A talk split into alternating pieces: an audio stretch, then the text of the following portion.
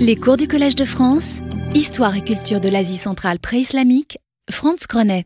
Bonjour, merci d'être venus euh, relativement nombreux. On n'a pas su jusqu'à hier si les cours allaient être annulés ou non, puis finalement on les a maintenus. Euh, voilà, alors, nous avions commencé à aborder la question des deux temples d'Asie centrale qui correspondent à l'époque de la présence grecque, euh, Aïranoum et Tartisanguine. Alors voilà, je rappelle la bibliographie la plus récente. Et nous commençons donc par le temple, le grand temple d'Aïranoum. En fait, il y en a un deuxième, euh, hors les murs, euh, sur lequel on n'a quand même on n'a pas beaucoup d'éléments, à part qu'il y avait une triple celle-là, donc peut-être c'était une triade, mais euh, on a vraiment peu d'éléments. On en a davantage sur celui-là. Alors vous voyez tout de suite que ce n'est pas un temple grec. Euh, conventionnellement, nous l'appelons le temple à, niche indentée en raison de l'élément principal de son décor, au moins dans le dernier état. Dans la ville, il est là, il occupe donc une situation très privilégiée le long de la rue principale et très près du, euh, euh, très près du palais. En fait, voilà, le grand propylée d'entrée du palais est là, ça faisait un coude sur la rue et par le temple on accédait certainement, il y avait sans doute plusieurs accès au palais. Donc il est évident que c'était le ce temple était fréquenté par la cour quand elle était là, les rois. Euh, il y a une enceinte de trois côtés, avec des bâtiments, et à l'arrière c'est ouvert. C'est ouvert en regardant vers le fleuve. Et tout de suite se pose un problème. Le nom actuel, la, ça fait partie de la Moudaria, c'est la Moudaria, le cours supérieur de la Moudaria. Qu'est-ce Qu'était-ce dans l'Antiquité? Alors, euh, la Moudaria, en principe, c'est l'héritier du fleuve que les anciens appelaient l'Oxus. Voilà. Et c'est sûr qu'à partir d'ici, justement à partir de Tartis sanguine, ça correspond bien au cours de l'Oxus. Maintenant, se pose le problème de ce qu'était le cours supérieur de l'Oxus. Euh, la thèse traditionnelle c'est que, euh, comme la Moudaria, c'est tout ça, euh, donc la cour supérieure d'Aria et Pange, bah, c'était l'Oxus. Et les, fouilleurs d'Aïranoum ont toujours pensé que Aïranoum, qui est ici, n'est-ce pas, avec ces noms antiques présumés, était sur l'Oxus. Mais il y a une vingtaine d'années, Claude Rapin et moi avons proposé un autre schéma qui d'ailleurs avait été proposé par, certains, certains, historiens auparavant, enfin notamment Barthold, c'est que, en fait, le cours supérieur de l'Oxus, c'est ce qui euh, est considéré aujourd'hui comme un affluent qui s'y jette au niveau de Tartis sanguine et dont le nom actuel est Warsh. Et Warsh, c'est tout simplement le nom iranien que les Grecs ont transcrit Oxus. Donc, selon nous, l'Oxus n'a jamais changé de nom. C'est bien, c'est ça. Et ici, on est en fait sur un affluent dont le nom ancien euh, est connu, c'est euh, l'Ocos des Grecs, donc, euh, donc dans, les, sources romaines, locus. Vous me direz, tout ça c'est très anecdotique, un fleuve en vaut bien un autre, les noms se ressemblent, pourquoi se gratter la tête avec ça? Ben non, c'est pas, c'est pas anecdotique, parce que euh, euh, ces fleuves ont des noms euh, qui sont porteurs d'une certaine information. L'Oxus iranien, Warsh, alors je, signale tout de suite que Warsh, Warshou, ce ne sont pas des formes reconstruites, ce sont des formes attestées. Hein. Warshou, on l'a écrit sur le sceau un sceau trouvé dans le trésor de l'Oxus, c'est-à-dire près du temple de Tartis sanguine, et c'était sans doute le sceau du temple. Donc la forme est attestée à l'époque achéménide. Euh, à l'époque médiévale et jusqu'à maintenant, ça s'est gardé. Warsh, les Grecs ont transcrit Oxos ou avec Omicron ou Oméga, et étymologiquement, c'est probablement la racine war, une racine indo-européenne qu'on retrouve par exemple, oui voilà, en allemand Wachsen, en anglais to wakes, c'est croître, jaillir. Donc c'est le fleuve qui a des crues soudaines ce qui correspond en fait assez bien à la personnalité du Warsh dans son cours supérieur. Et puis, euh, euh, et alors, euh, à l'époque islamique, le nom du fleuve est connu, c'est pas encore connu comme Amoudaria, certain, pendant un certain temps, c'est connu sous le nom de Jaihun. Alors, en fait, c'est tiré de la Bible. C'est un des quatre fleuves du paradis, le Gihon. Mais il se trouve que le Gihon, ça veut dire aussi le fleuve qui jaillit. Donc probablement, euh, il y a eu, euh, c'est pas par hasard qu'on a adopté ce nom. Et puis alors, le deuxième, euh, ce, que nous considérons nous comme l'affluent sur lequel se trouvait Aïranoum, c'est donc Lokos, forme iranienne Wah, qui s'est gardée aujourd'hui dans le cours le plus haut dans le Pamir, ça s'appelle la vallée du Wahan. Donc, le, nom s'est gardé aussi. Les Grecs l'ont transcrit Okos. Et étymologiquement, c'est Wahwi, c'est-à-dire ça correspond à un fleuve mythologique. La Wahwi d'Aïtia, la bonne rivière, et d'Aïtia semble vouloir dire la rivière au cours régulier. Donc aurait peut-être une opposition entre Wah et Warsh, le fleuve qui a des crues et le fleuve qui a un cours régulier. Alors, il est dit dans la Vesta que la d'Aïtia coule depuis le pays des Ariens, que, qui, peut être identifié comme le Pamir. Et c'est exactement de là que coule euh, le, le. Et c'est pas c'est pas indifférent.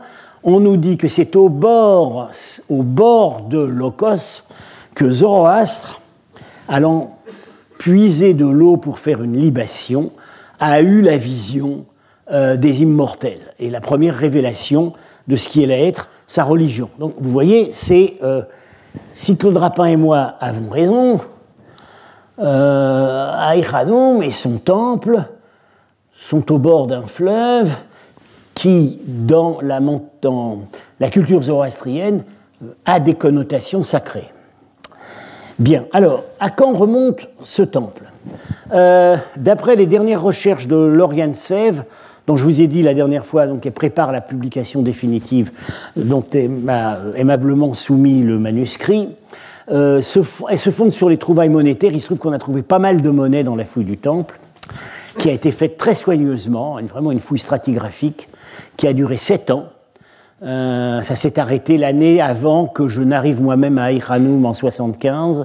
Et euh, Henri-Paul Francfort, qui avait fait les sept ans, parlait de son septennat au temps, parce que c'était vraiment un septennat, c'était une fouille difficile. alors, il semblerait que le, le souverain sous lequel euh, le temple d'Aïranou a été construit, d'après les monnaies, c'est Antiochos Ier. Antiochos Ier, c'est le deuxième des Séleucides. C'est le fils de Séleucos Ier, qui était un compagnon d'Alexandre. Et alors, il a un pédigré intéressant, je vous l'avais dit la dernière fois, parce que sa mère était bactrienne. Euh, il est, euh, sa mère était la fille de Spitamène, qui était, enfin, bactrienne. Comment dire? Oui, bactrienne qui était le, le chef des rebelles bactriens contre Alexandre. Euh, et euh, finalement, cette, la fille Apama, euh, c'est un nom qui vient de, des eaux sacrées, hein, a, épousé a épousé Séleucos, lequel ne l'a pas répudié, contrairement à tous les mariages forcés qu'Alexandre avait, avait imposés à ses lieutenants. Alors, euh, Antiochos Ier, il est attaché à ces régions parce que, évidemment, son père, assez tôt, l'a envoyé comme, euh, en fait, son représentant dans les provinces orientales. Ça, devait aller de la Mésopotamie à l'Asie centrale. Et euh, là aussi, c'est pas, pas par hasard. Il pouvait se prévaloir d'une légitimité locale par sa mère. Et sa mère, on sait, continue à jouer un rôle important euh, auprès de son mari, de son fils pendant longtemps. Donc c'est, elle, fonde des, euh, elle euh, est patronne des temples, etc., etc. C'est, quelqu'un d'important, Tamerapama.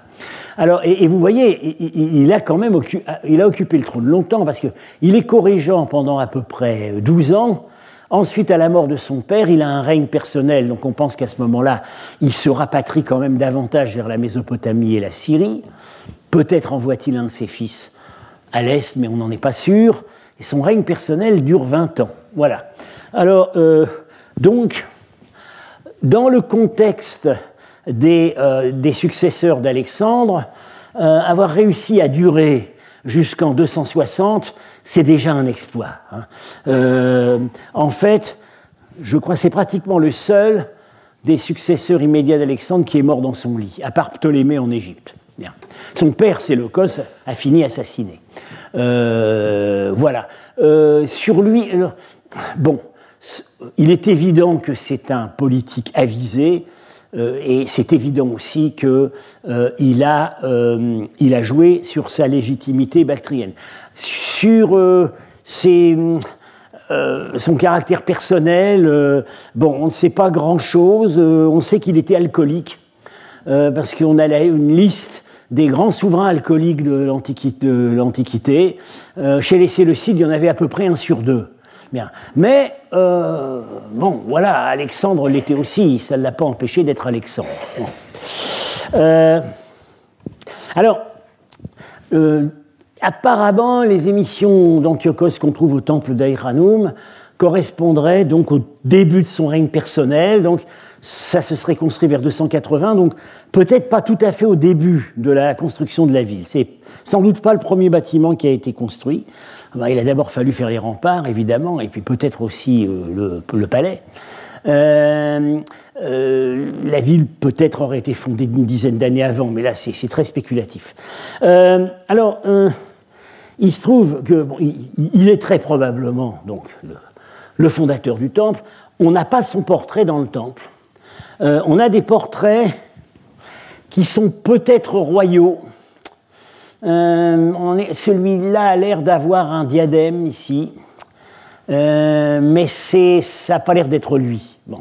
Euh, à Tartisanguine, on a des portraits royaux de Séleucides et de Gréco-Bactriens dont au moins un a l'air de pouvoir s'identifier. Bien, mais c'est sans doute par hasard que son portrait, qui devait être dans le temple, ne nous est pas parvenu. Alors, le temple a connu quatre phases architecturales. Euh, voilà. 1, 2, 5B, oui. Euh, euh, quatre phases architecturales grecques dans sa vie qui a été d'à peu près 130 ans, suivie d'une phase de réoccupation post-grecque après, après 145, chute, de, chute du pouvoir grec dans la ville. Alors, les périodes sont en fait numérotées à l'envers. On a commencé, on a, on a, on a commencé la période 1, en fait c'est la dernière. Parce que tout simplement, on ne savait pas combien de périodes on allait, on allait trouver.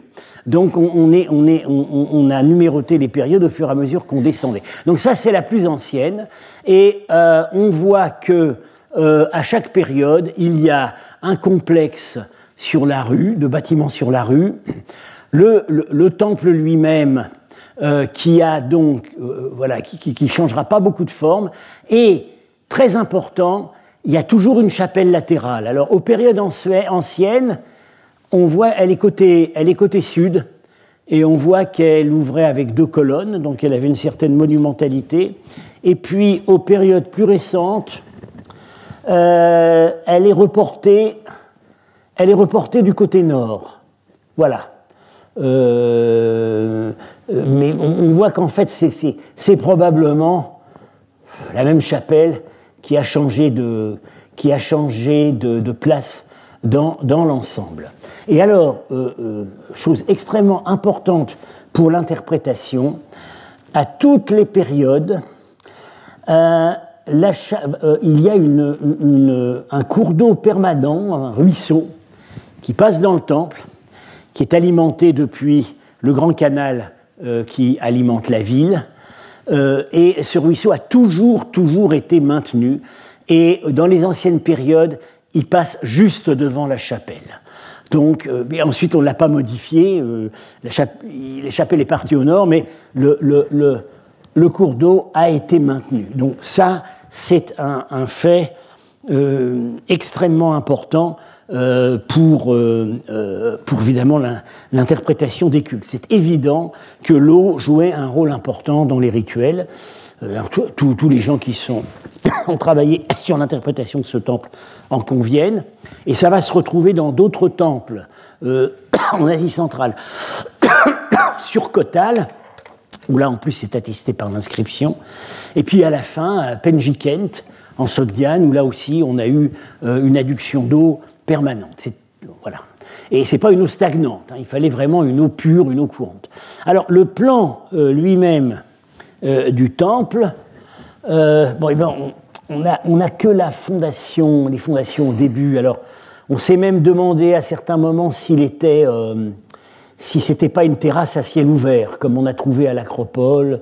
Aux dernières nouvelles, c'est peut-être, en fait, d'après Loriensev, il avait plutôt le plan qu'il va avoir, va garder par la suite.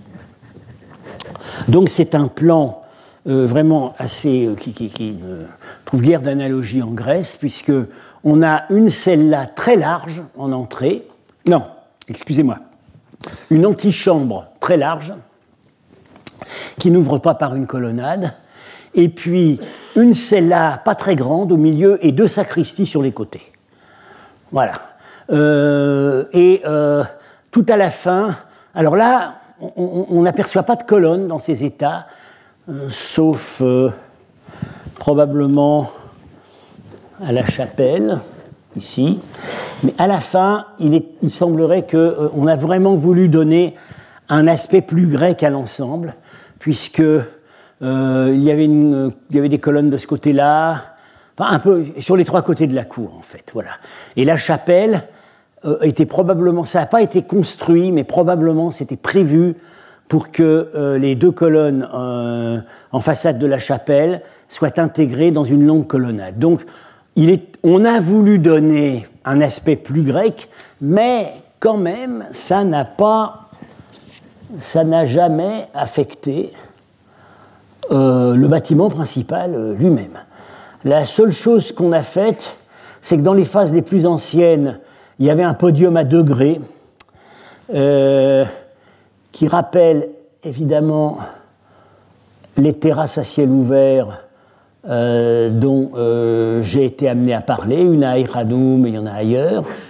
Et dans les, la dernière phase, les degrés ont été masqués et il y a euh, un podium droit. Voilà. Euh, mais c'est clair que euh, les, grands traits, le, bâtiment principal a gardé la même physionomie. Les redans, les, niches indentées qu'on a sur les côtés, on n'est quand même pas sûr qu'elles existaient depuis le début, mais enfin, je crois on les a quand même, période 3, oui, c'est l'avant-dernière période, on les a déjà là. Euh, alors, pour le reste, qu'est-ce qu'on a trouvé comme aménagement? Euh, Il y avait un petit hôtel dans la celle-là, euh, qui, je dis tout de suite, n'est pas du tout un hôtel du feu zoroastrien. Il y avait des hôtels plus grands dans la cour. donc, ce n'est pas des hôtels du feu. Et puis, par ailleurs, des petits socles en pierre qui devaient supporter sur leur surface supérieure non lissée probablement un vase métallique.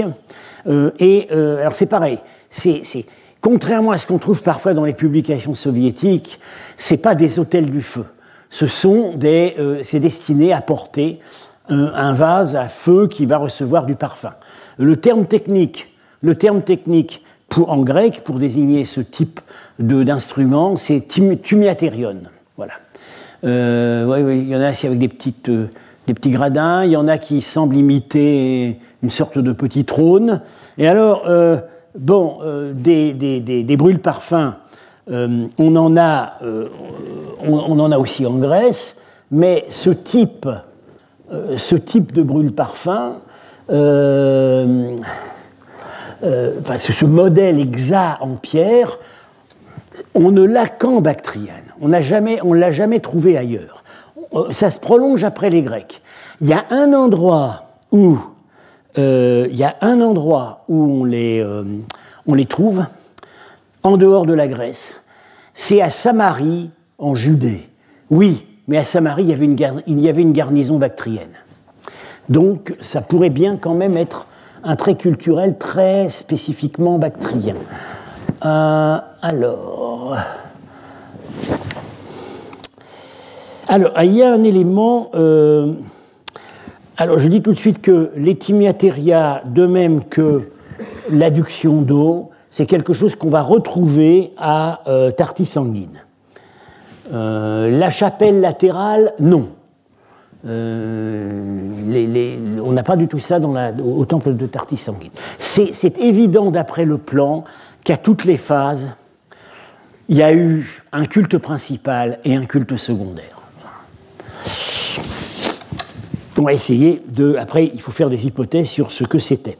Alors, un élément rituel très important, ce qu'on a de plus précis en fait sur les rituels pratiqués au temple, ce sont des pots enterrés euh, au bas de la, du socle. Enfin, vous voyez, voilà, ça c'est c'est dans les phases antérieures quand c'était encore à degré, mais ça s'est continué quand euh, euh, ça a été transformé en un podium tout droit. Ce sont des pots de facture locale qui avaient contenu quelque chose. les analyses n'ont rien donné, ça avait contenu un liquide. Bon. Et on les, on, les, on les trouve enterrés dans des fosses, juste au pied de la base du temple, tête en bas. Donc clairement, c'est pour que quelque chose s'écoule dans la terre. Et alors, ce qui n'est probablement pas un hasard, c'est que c'est d'un seul côté du temple c'est de ce côté-là, et c'est le côté qui regarde le fleuve, l'eau. Donc, libation euh, ctonienne qui pourrait être en rapport avec l'élément aquatique. Alors, ce rituel des pots enterrés, euh, il est local. Il a une longue histoire en Asie centrale. On, les trouve dès l'âge du bronze. Euh, ça continue longtemps et c'est toujours en bordure d'une rivière. Alors, voilà, c'est les éléments de départ. Donc, on va essayer de pousser les raisonnements sur la nature des cultes qui se déroulaient ici. Alors, encore une fois, on n'a aucune inscription, donc on doit raisonner à partir de trois éléments. Le type d'architecture, ce qui nous est parvenu de la statue de culte, d'une des statues de culte, on n'a pas celle de la chapelle, on a un bout de celle du temple principal, et euh, le, matériel, les offrandes qu'on a trouvées dans le temple. Bien. Alors l'architecture. Donc, dans la dernière phase, donc sous Eucratide, euh, le grand roi, le dernier grand roi gréco-bactrien qui probablement avait fait d'Aïchanoum sa capitale, qui s'appelait donc Eucratidia à ce moment-là, on ne sait pas vraiment comment elle s'appelait avant. Eucratide a dû régner d'environ 170 à 145. Euh, j'ai donc dit qu'on a renforcé le caractère grec du décor, au moins en périphérie, hein, autour de la cour, avec les colonnes. Euh, bon, on a peu touché au temple mais on a malgré tout, ouais, on a mis une, une rangée de tuiles en bordure du toit plat pour faire un peu grec. Mais on n'a pas mis de colonnes. Clairement, on n'a pas cherché à faire un temple grec. Alors, les niches indentées, euh, c'est local, elles ont une très longue histoire euh, en Mésopotamie, ça remonte haut, mais aussi en Asie centrale, à l'âge du bronze par exemple, les, grands sanctuaires, euh, les grands sanctuaires palais trouvés dans l'oasis de Merv, euh, Togolok, Gonour, ont ce type de décor. C'est local. Le plan, ce plan assez inhabituel, dès le début, il a suscité des comparaisons. on a cherché les comparaisons et on ne les a trouvés qu'en Mésopotamie euh, hellénisée. C'est euh, à Doura Europos, mais ce sont des temples qui sont plus tardifs. Hein, c'est, c'est l'époque de la domination parthe, environ 1er siècle avant Jésus-Christ. Euh, voilà, le temple d'Artémis, surtout le temple d'Artémis, ressemble assez.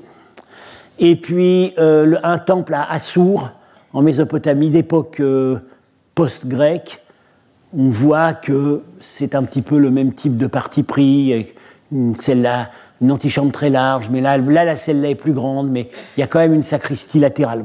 On, a cherché, on a cherché de ce côté-là, et euh, Paul Bernard avait envisagé un modèle diffusionniste, c'est-à-dire que, comme on sait qu'à l'époque séleucide, il y a des colons qui venaient de Mésopotamie, euh, on a pensé que c'était eux qui peut-être avaient amené ça ici. Et puis, euh, lui et Henri-Paul Francfort se sont de plus en plus, ont de plus en plus envisagé un élément local, donc le souvenir évidemment des terrasses à degrés donc euh, euh, qu'on a fini par trouver à Ikhanoum, et après on sait qu'il y en a une autre au moins qui ressemble beaucoup, avec ce même type de degré arrondi là, à Pachmak Tepe euh, du, côté, du, côté, du côté ouzbékistan. ceci dit, la recherche de modèles achéménides bute sur l'absence totale de temples à images connus.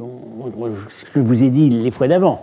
On sait qu'ils existaient, mais on ne les a pas trouvés. Ce qu'on a trouvé, ce sont les trois proto-temples du feu, euh, pas très loin d'Aïranoum, mais euh, qui euh, n'ont rien en commun dans leur plan avec le, avec le plan du, temple d'Aïranoum. Donc c'est quand même, voilà, il y a quand même un élément mystérieux, il y a un chaînon qui nous manque et on ne l'a pas trouvé.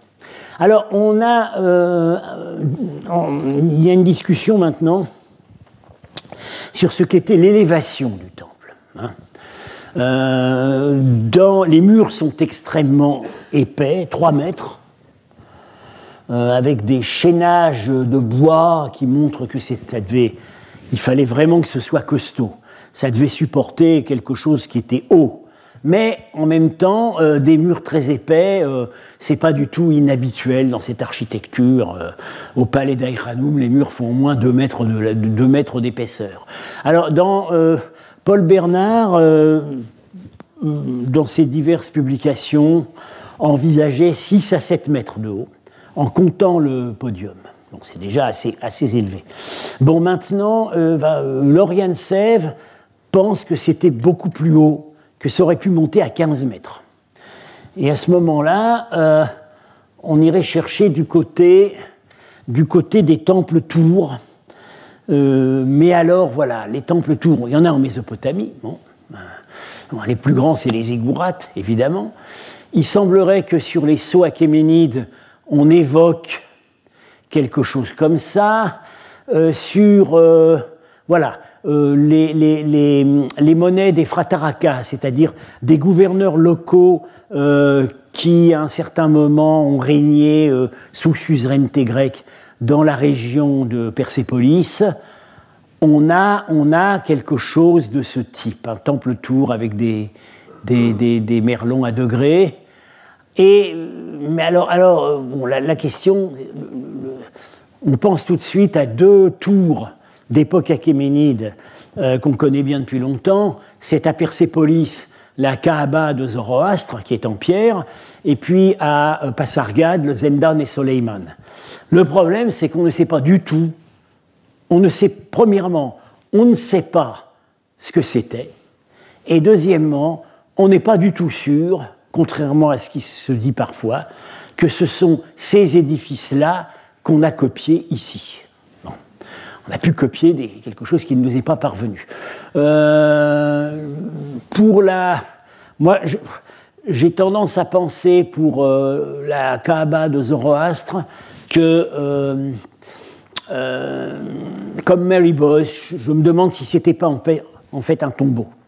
Pourquoi? Parce que on est juste au pied des grands tombeaux des Achéménides dans la falaise, à, à Nakshirostam, à côté de Persépolis. Et puis, euh, il y a visiblement une volonté d'isoler.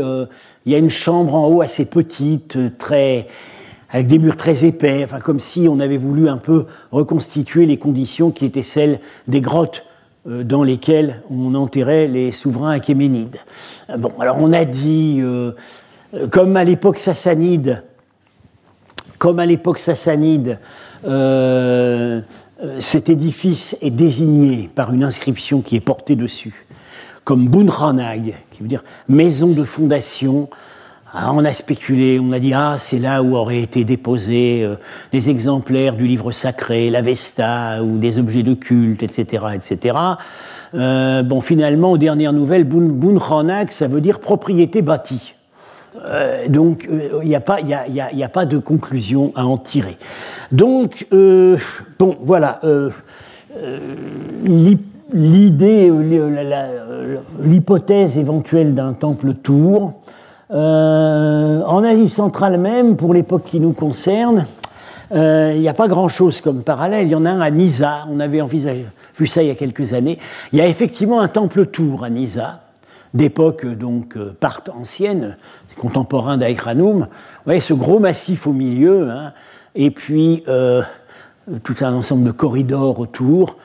voilà une restitution. en fait, on ne sait pas très bien ce qu'il y avait en haut.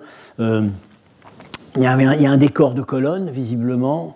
Euh, on pense que ça montait à 15 mètres. Voilà. Mais euh, ceci dit, à côté, il y a un édifice qui n'est sans doute pas un temple, qui est une salle d'audience et qui semble aussi avoir monté à 15 mètres. Donc, on est vraiment. Euh, c'est une hypothèse à envisager, mais on n'a pas grand-chose pour l'étayer. Alors, qu'est-ce qui reste de tout ça? Une chose qui est sûre, c'est que les patrons royaux du grand temple d'Aïranoum ont délibérément choisi de s'écarter du modèle grec. Alors même que ce temple, il était à côté de leur palais. Il est évident qu'ils le fréquentaient régulièrement. Donc il y a là un message. Il y a un message très clair euh, qui est évidemment adressé à la population locale. Euh, ils ont quand même. C'était pas un choix très évident que des souverains grecs décident que euh, le temple jouxtant leur palais n'allait pas être un temple grec. Et pourtant, ils ont fait ce choix. Alors, maintenant, euh, on, resserre le, on, resserre l'enquête. Quelle divinité est-ce qu'on pouvait bien adorer là-dedans? Alors, on a quand même, voilà, on a quelque chose à quoi se raccrocher dans le temple principal, c'est deux morceaux qui nous sont parvenus de la statue de culte. Alors, je vous dis tout de suite, elle était, elle était gigantesque. Euh, si, on la restitue assise, elle devait faire euh, au moins, elle devait bien faire 5 mètres, bon, 4-5 mètres. Euh, elle était certainement en terre crue, avec les, les extrémités du corps en pierre. Euh, alors, on a euh, une main incomplète qui, évidemment, tenait quelque chose de cylindrique. Alors, on pense à un sceptre. Et puis, on a une sandale. Euh, et sur cette sandale, on a la foudre. Voilà. donc, dès le début, c'était l'opinion de Paul Bernard, c'était l'opinion de tout le monde, euh, dès le début, euh, on a dit c'est un Zeus. Euh, le seul qui a récemment cherché à sortir de cette identification, c'est Henri-Paul Francfort, dans un article que je vous ai mentionné au début, avec un raisonnement un petit peu compliqué, où il explique que, bon, il y a certes la foudre, mais il y a aussi une fleur, alors ça pourrait être les orages du printemps qui fertilisent le renouveau végétal. Et puis on n'est pas forcément obligé de penser que c'est un homme, un dieu, un, dieu masculin, ça pourrait être une déesse. Et euh, finalement, il pense que ça pourrait être, euh, ça pourrait être euh, l'Oxus, Warchon, hein, le fleuve, mais sous une forme féminine. le problème, c'est qu'on n'a aucune attestation d'un oxus féminisé, euh, les bases, euh, les bases étymologiques, je, ne suis pas d'accord avec les bases étymologiques du raisonnement d'Henri-Paul Francfort. Euh, lui, il pense que voilà, cette déesse d'époque Kushan, qui est figurée comme une tuquet grecque avec sa corne fortuna en latin, hein, avec sa corne d'abondance, c'est écrit Ardorcho, et euh, se référant à une ancienne étymologie de Armata, dont l'autorité en matière euh, philologique est quand même assez, euh, douteuse, pensait que ce nom c'était Ard, donc la déesse de l'abondance, et Oxus. Donc ce serait voilà, une déesse syncrétique qui aurait englobé les fonctions du fleuve Oxus. Bon. En fait, euh, Umbar puis maintenant Sims Williams ont montré que Ardwarch, c'est pas ça, c'est Ertishwarwish, la bonne Ashi, Ashi étant euh, la grande déesse, euh, la grande déesse avestique de la fécondité, disons un peu en concurrence avec Anaïta. Anaïta, c'est vraiment les eaux. Et Ashi, c'est à la fois, ça veut dire la récompense. Alors, c'est à la fois l'abondance des récoltes, d'où évidemment cet attribut, mais elle a un lien très fort aussi avec la rétribution dans l'au-delà. Voilà. Euh, en plus, en bactrien, Warsh se transcrit Warsho euh, et pas Orcho. Donc, moi, je pense que ce n'est pas une piste à retenir. Euh, alors, donc, accrochons-nous à Zeus. Bien. Ce qui, évidemment, on va être amené à en reparler, euh, ne veut pas dire que c'était que Zeus. C'est pas, pas parce qu'il avait l'aspect d'un Zeus que tout le monde le considérait comme Zeus. Alors maintenant, les offrandes, qu'est-ce qu'on a trouvé Alors il faut tout de suite savoir que euh, le temple tel qu'on l'a trouvé, c'est quand même un, édifice qui a été réoccupé, pillé, euh, même si le culte a pu se poursuivre un certain temps, il a quand même fini en, ferme et en entrepôt. Euh, et du coup, euh, le matériel qu'on a trouvé dans le temple n'en provenait pas forcément entièrement à l'origine. Hein, ça a pu récupérer du matériel, par exemple, trouvé au palais. Ceci dit, on a par exemple, ça c'est quand même euh, assez intéressant, dans la chapelle, enfin, on a, qu'on a trouvé deux ramures de cervidés entières. Bien. Euh, donc apparemment plutôt un trophée, une offrande, bien, euh, dont une dans la chapelle. Or, euh, la déesse qui se fait sacrifier des biches et des cerfs, c'est Artémis.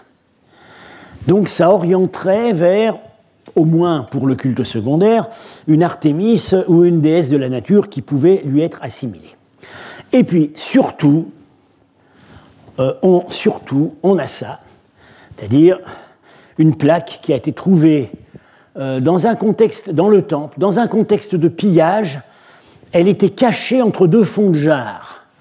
Visiblement, quelqu'un l'avait volée, l'avait cachée, euh, euh, et, n'est jamais revenu pour la récupérer. C'était évidemment pas un dévot. Ah oui, on peut toujours supposer un dévot local qui a voulu la sauver.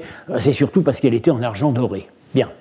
Euh, c'est ce qu'on appelle la plaque de Cybèle, parce qu'évidemment, c'est comme ça qu'on a dès le début identifié la déesse. Euh, donc, elle nous montre euh, la déesse Cybèle en forme de statue qui nous fait face, hein, drapée à la grecque, avec le, dans un imation, avec la main qui sort une Nike à l'avant, donc euh, déesse de la victoire, et, hein, avec son bouclier. Euh, elle est dans son char qui est tiré par des lions. Et euh, elle est accompagnée de deux prêtres, un derrière qui tient un parasol, et un, sur, sur un autel à degrés qui fait un sacrifice. Et en haut, trois symboles astraux un, un soleil, euh, disons à la grecque, la lune et une étoile. Et ça se passe dans un décor de montagne. Alors tout ça, est, évidemment, euh, euh, évoque, évoque Cybèle, déesse anatolienne à l'origine hittite, dont le culte s'était finalement centré surtout à Pessinonte, en Galatie, près de l'actuel Ankara, d'où il a été solennellement importé à Rome euh, en 202 avant Jésus-Christ, dans un contexte de crise morale liée euh, à, la, Deuxième Guerre punique. On a voulu, euh, on a voulu attirer sur le peuple romain la protection de cette déesse très prestigieuse, qui en même temps était complètement étrangère au culte romain. Alors, Cybèle est, supposée se promener dans son char dans les montagnes de l'Anatolie. Euh, elle est liée aux astres. Euh, elle a des prêtres euh, qui sont des prêtres d'allure plutôt syrienne et mésopotamienne. et son char est tiré par des lions. Bah il, y aurait, en fait une alternative, mais euh, c'est une déesse qui, qui, a en fait exactement les mêmes caractères iconographiques, c'est Atargatis, la grande déesse du nord de la Syrie. Mais la seule dont le char soit tiré par des lions, c'est Cybèle. Donc euh, tout le monde a fini par tomber d'accord euh, que, enfin presque tout le monde est tombé d'accord que c'était Cybèle. Alors, qu'est-ce qui nous est montré là? Est-ce que c'est une épiphanie? C'est-à-dire euh, une apparition miraculeuse, ou est-ce que c'est une procession réelle? Parce qu'on sait qu'il y avait des processions du char de Cybèle à Rome et ailleurs. Bien. Alors, euh, c'est difficile à dire. Probablement un mélange des deux, parce que euh, on n'imagine quand même pas qu'à Rome, on faisait tirer le char de Cybèle par des lions. il aurait pu y avoir des simulacres. Bon, voilà.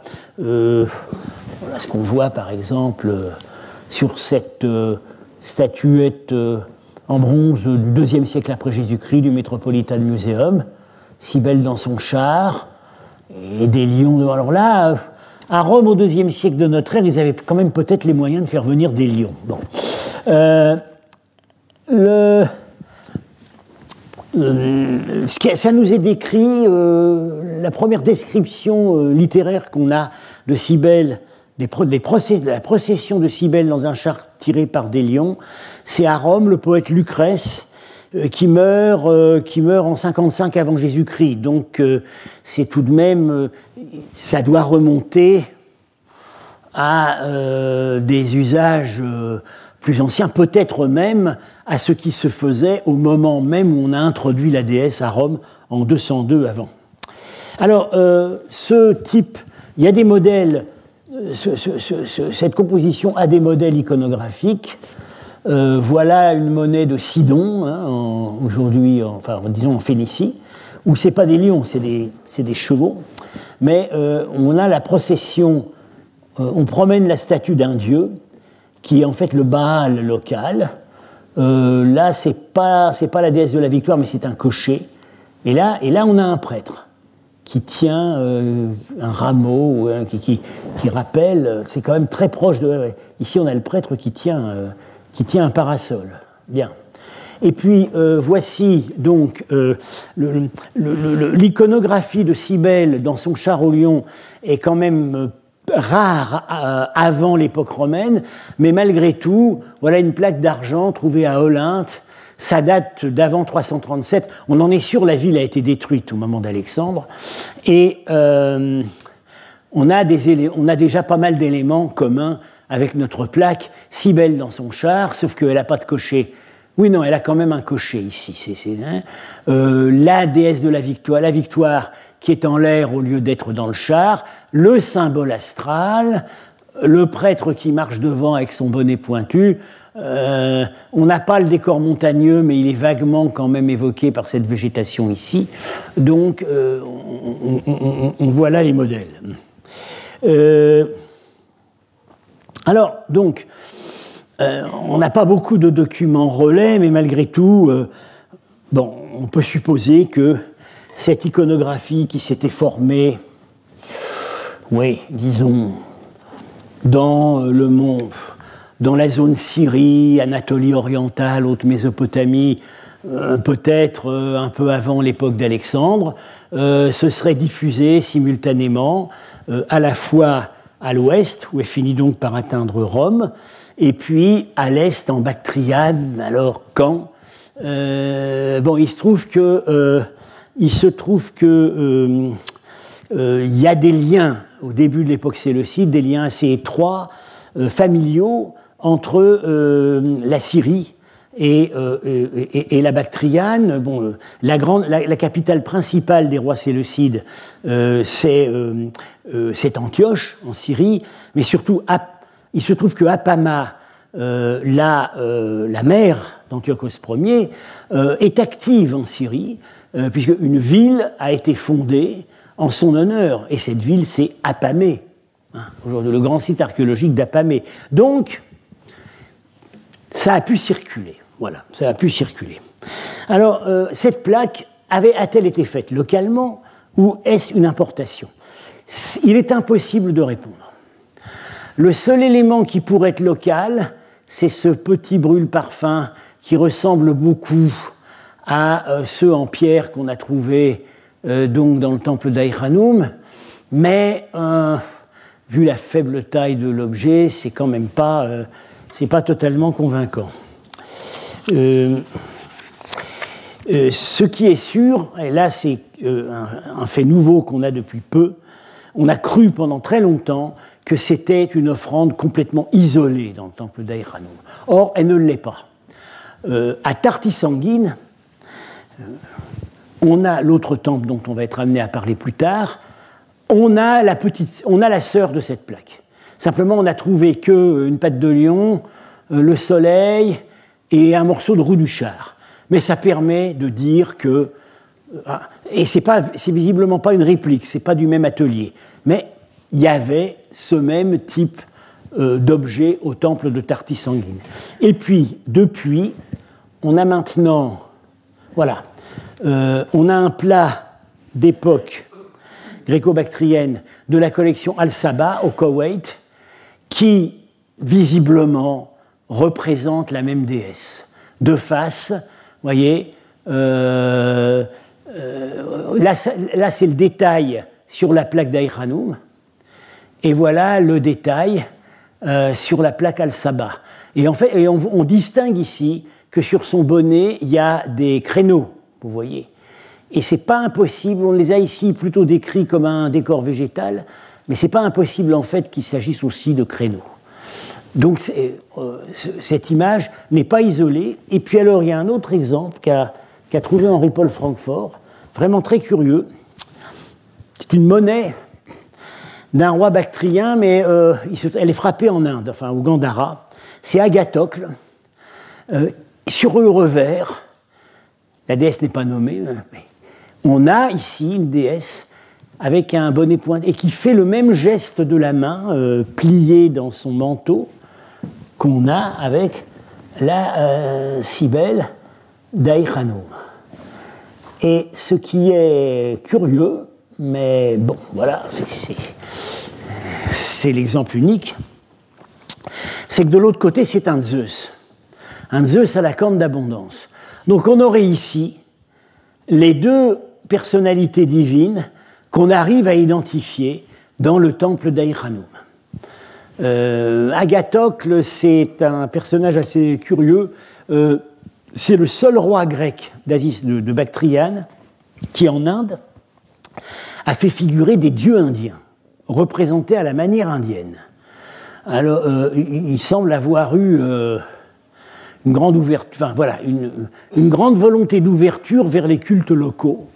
Et il se trouve que c'est sur une de ces monnaies qu'on a ces deux divinités. Et son règne bon, bah, est contemporain, disons, euh, de très peu antérieur à la dernière phase du temple d'Aïranoum. Euh, et puis alors, on a aussi encore autre chose, mais là, c'est à utiliser très prudemment. Euh, on a plus tard, milieu du premier siècle de notre ère, une autre image de, de statue de déesse qui nous fait face, qui est dans un char. C'est à Ralchayan, le pavillon euh, royal couchant, couchant ancien, avec des sculptures de terre crue, euh, dont vous avez vu des euh, parties à l'exposition du Louvre. Est-ce que vous, ce qui est à l'exposition du Louvre, c'est ce personnage-là. Voilà, le prince qui tient ce qui semble être un trophée, une armure. Alors, la déesse, euh, bah, l'a restitué dans un char attelé avec deux chevaux. En fait, on ne sait pas du tout ce qu'il y avait. Euh, on aimerait bien dire que c'était des lions, mais dans les fragments trouvés à Ralchayen, on n'a pas de pattes de, on n'a pas de morceaux de lion. Alors peut-être tout simplement le char était dételé. voilà. Et au dernier, d'après certaines hypothèses récentes, il y aurait ici là un encadrement de portes. Donc ça pourrait montrer la dédicace de la statue d'une déesse dans un temple pour célébrer une victoire sur des ennemis. Et donc ici, on aurait le prince qui vient apporter son trophée. J'ai tendance à penser, à voir les choses comme ça. Alors évidemment, euh, est-ce la même, est-ce encore si belle? euh, le schéma iconographique ressemble, ceci dit, euh, il y a d'autres déesses au char dans la mythologie proprement zoroastrienne. Alors, continuons le raisonnement, sur les cultes, avant d'en venir à la question de, euh, des assimilations syncrétiques. Zeus, Zeus n'est-il que Zeus? Cybèle n'est-elle que Cybèle On a, euh, je vais revenir, je reviens sur cette question du rituel avec les peaux enterrées, qui est quand même c'est ce qu'on a de plus précis en matière de pratique cultuelle au temple d'Aïranoum, et en même temps, c'est original. On n'a pas ça en Grèce, et là, ça a l'air d'être une pratique vraiment locale. Euh, alors, ce qui, dans les textes, se rapproche le plus de, euh, le plus de cette pratique, c'est un passage de Strabon qui nous parle des Zoroastriens de Cappadoce, euh, parce qu'il euh, se trouve que c'était son pays. Voilà. Et donc il les a vus. Euh, Strabon était lui-même bien informé sur leurs pratiques car il était issu du milieu sacerdotal local de la Cappadoce. Pour le sacrifice à l'eau, ils vont à un lac, une rivière ou une source. Ils creusent une tranchée et sacrifient la victime sur elle en ayant soin de ce que l'eau voisine ne soit aucunement souillée de sang car cela la rendrait impure. Ça rappelle assez donc euh, nos, euh, nos pots enterrés d'Aïchanoum euh, qui pourraient être destinés ultimement à la rivière qui est en face et qui en sont quand même éloignés et les libations coulent dans la terre. Et puis on a autre chose, à nouveau sous un angle zoroastrien. Dans l'hymne à la déesse des Anaïta, la déesse des eaux, elle dit que deux héros, on dit que deux héros du passé, lui ont sacrifié, euh, lui ont sacrifié près d'une rivière. Ils lui ont sacrifié des chevaux, des bœufs et des moutons. Alors, ces deux héros, ce sont Wishtaspa, le protecteur de Zoroastre, qui a sacrifié près du Phras d'Anawa. Alors, on ne dit pas dans le, on dit près du. Donc, ça rappelle le texte de Strabon. Euh, on ne souille pas les os avec le sang du sacrifice. On sacrifie à côté. Alors, le Phras d'Anawa, euh, traditionnellement, c'est identifié avec un lac au Séistan. Et, alors là, on se rapproche euh, curieusement d'Aïranoum, le frère de Wishtaspa, Zairi Vairi, euh, qui, va plus tard devenir Zarer dans la littérature zoroastrienne, il a sacrifié près de la Varvi d'Aïtia, c'est-à-dire, c'est-à-dire, selon les raisonnements étymologiques, locus la rivière qui passe à côté d'Aïchanoum. Donc là, voilà. À côté de cette rivière, euh, un héros iranien du passé a sacrifié à la déesse des eaux, Anaïta. Est-ce que osera-t-on dire que euh, c'est parce que c'est cette rivière qui passe à côté qu'on y fait ce type de sacrifice? Bon. Euh, alors, j'aborde maintenant la question, mais qu'on ne va pas épuiser aujourd'hui. Évidemment, la question fondamentale du Zeus. Il y a eu plusieurs candidats. Il y a eu plusieurs candidats à, la, à, une identification locale. Tour à tour, on a proposé Ahura Mazda, Mitra, Bel, euh, Hadad, le dieu sémitique de l'orage, Loxus, et euh, Vayu, le dieu iranien de l'atmosphère. Bon, comme vous voyez, ça se bouscule, et si ça se bouscule, c'est que la réponse n'est pas évidente. Bien. Euh, dès, qu'on a trouvé les fragments, euh, la réflexion de Paul Bernard s'est orientée vers l'idée d'une divinité syncrétique qui paraissait appelé par le caractère non grec de l'architecture du temple. Alors il faut savoir, quand on se lance dans ce jeu d'assimilation, euh, il y a quelque chose qu'on a un peu trop tendance à oublier, c'est que tout le monde ne faisait pas forcément les mêmes assimilations. C'est-à-dire que euh, le grand temple d'Aïchanoum, qui était l'une des plus grandes villes de la Bactriane et qui à la fin est sans doute capitale d'empire, ne recevait, recevait évidemment des visiteurs de plusieurs origines. Euh, il y avait des Grecs, il y avait des Bactriens locaux, mais il n'y avait pas que ça. Euh, et donc, euh, les, assimilations pouvaient être différentes selon la nature des visiteurs. Bien. Alors, le premier candidat auquel a pensé Paul Bernard, dès le moment où il a publié ses morceaux de sculpture, c'est Ahura Mazda, le grand dieu zoroastrien. pourquoi Ahura Mazda? Bon, Parce que c'est le seul dieu iranien qui, dans la littérature, est assimilé à Zeus.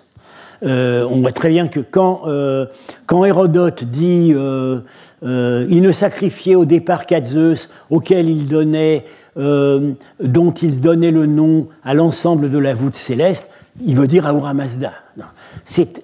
Tout le monde savait que Ahura Mazda chez les Iraniens, ça veut dire Zeus en grec. Bien. voilà.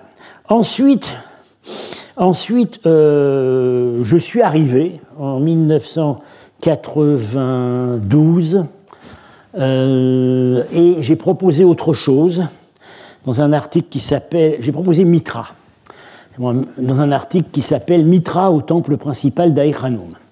Euh, point d'interrogation. cet article a eu un crédit qu'aujourd'hui je trouve peut-être un peu excessif parce que en fait, j'y crois plus tellement. Bien. Mais euh, je suis parti du fait que, euh, d'ailleurs, c'est pas moi qui avais trouvé ça, que euh, sur certaines monnaies des rois grecs de Bactriane, des monnaies d'ailleurs émises, oui, celle-là est encore émise en Bactriane, et puis d'autres après sont émises en Inde, au Gandhara. On a incontestablement un Zeus assis qui tient un sceptre, voilà, mais ce Zeus a des rayons. Bien. Euh, et euh, euh, normalement, quand Zeus a des rayons, c'est qu'il est identifié à une divinité non grecque qui a un rapport avec le soleil. Alors, comme il se trouve que sur certaines monnaies, il a par ailleurs, il donne l'impression d'avoir un petit bonnet pointu, on, voilà, on a pensé qu'en fait, ce Zeus, ça pourrait être un Zeus Mitra. Bon.